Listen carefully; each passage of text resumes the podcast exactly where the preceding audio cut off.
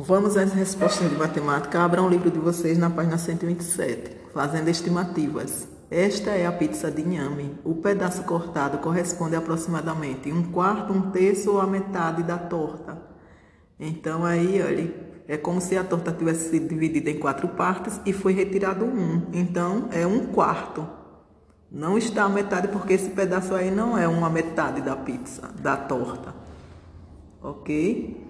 Então vamos lá.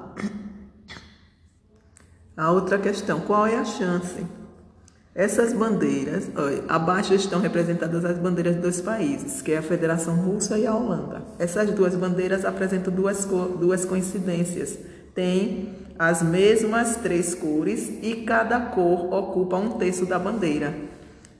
Desenhe seis bandeiras divididas em três faixas, como essas acima. Pinte essas bandeiras de seis maneiras diferentes, usando sempre três cores: vermelho, branco e azul. Então vocês irão pegar o caderno de vocês de matemática, colocar o cabeçalho e colocar essa questão lá e desenhar seis bandeiras. E cada bandeira vocês irão pintar de um jeito.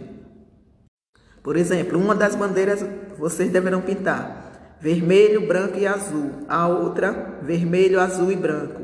A outra bandeira, azul, vermelho e branco. A outra, branco, vermelho e azul.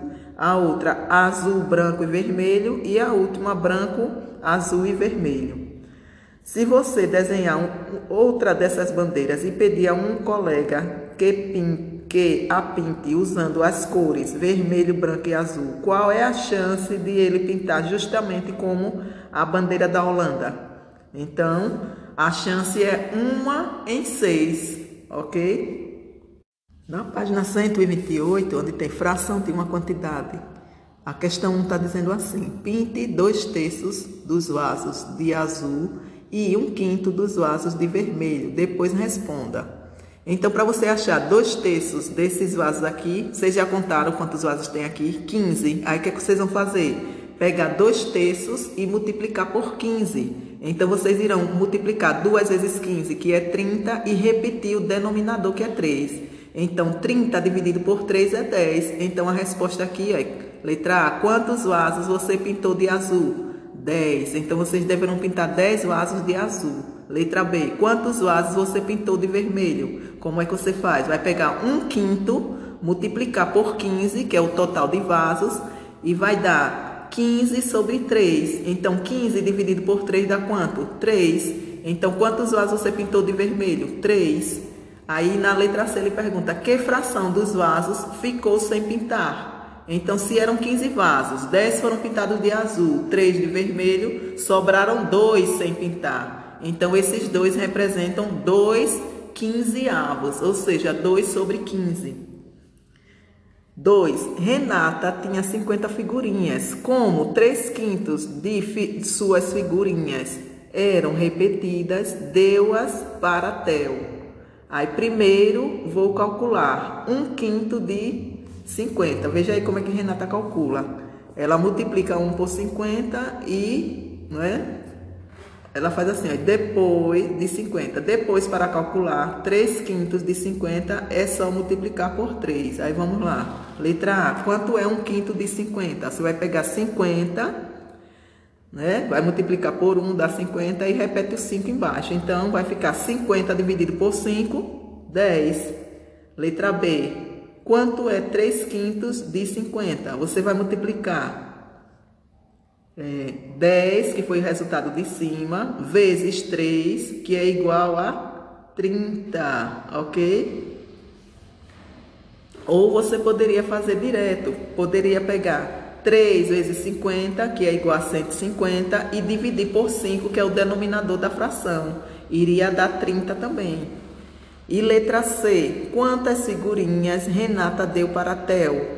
Então, Renata deu para Theo 30 figurinhas. 3. A classe em que Lígia estuda tem 20 alunos. A quarta parte dos alunos são meninos.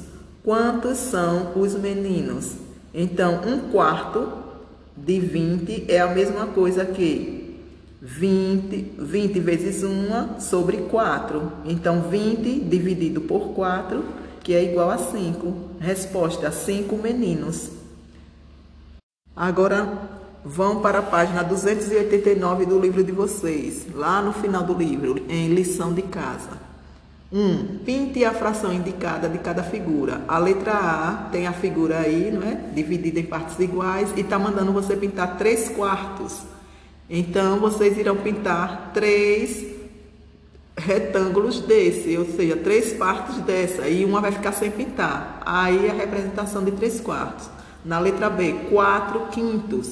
A figura foi dividida em cinco partes e vocês irão pintar, ou você irá pintar, apenas quatro e uma irá ficar sem pintar. Letra C, dois terços do triângulo. Vocês irão pintar dois, duas partes e ficar uma sem pintar. Letra D, cinco oitavos. A figura foi dividida em oito, vocês pintam cinco dessas partes. Dois, que fração da barra aí é do material dourado representa o quadradinho, não é? O menor dos quadradinhos.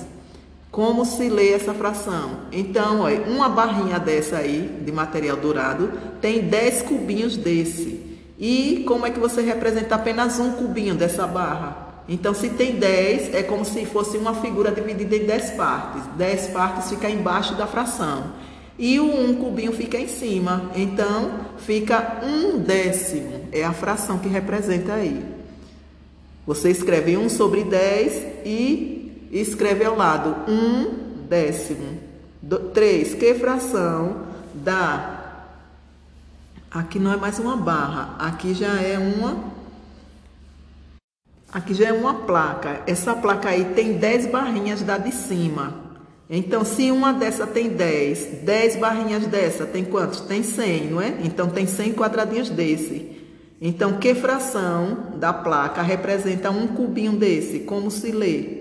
Então, olha, foi dividida em 100. Você coloca 100 embaixo da fração. E um cubinho só que foi tirado, coloca em cima, o número 1. Então, que fração é essa? 1 centésimo. 4. Que fração do cubo maior representa o cubinho? Como se lê essa fração? Então, olha, esse cubo maior tem 10 placas dessa da, da questão número 3. Então, se uma placa só tem 100, 10 vezes 100 tem quanto? Mil, mil quadradinhos, mil, ou seja, mil cubinhos desse. Então, embaixo do, da fração vai ficar, vocês irão escrever mil, né? o número mil. E em cima do traço da fração, 1, um, que é o cubinho aí que está representando. E como é que se escreve essa fração? Como é que se lê? 1 um milésimo. 5. Escreva como se lê cada fração. Letra A, 8 sobre 25. 8, 25 avos. Letra B, 25 sobre 100. 25 centésimos.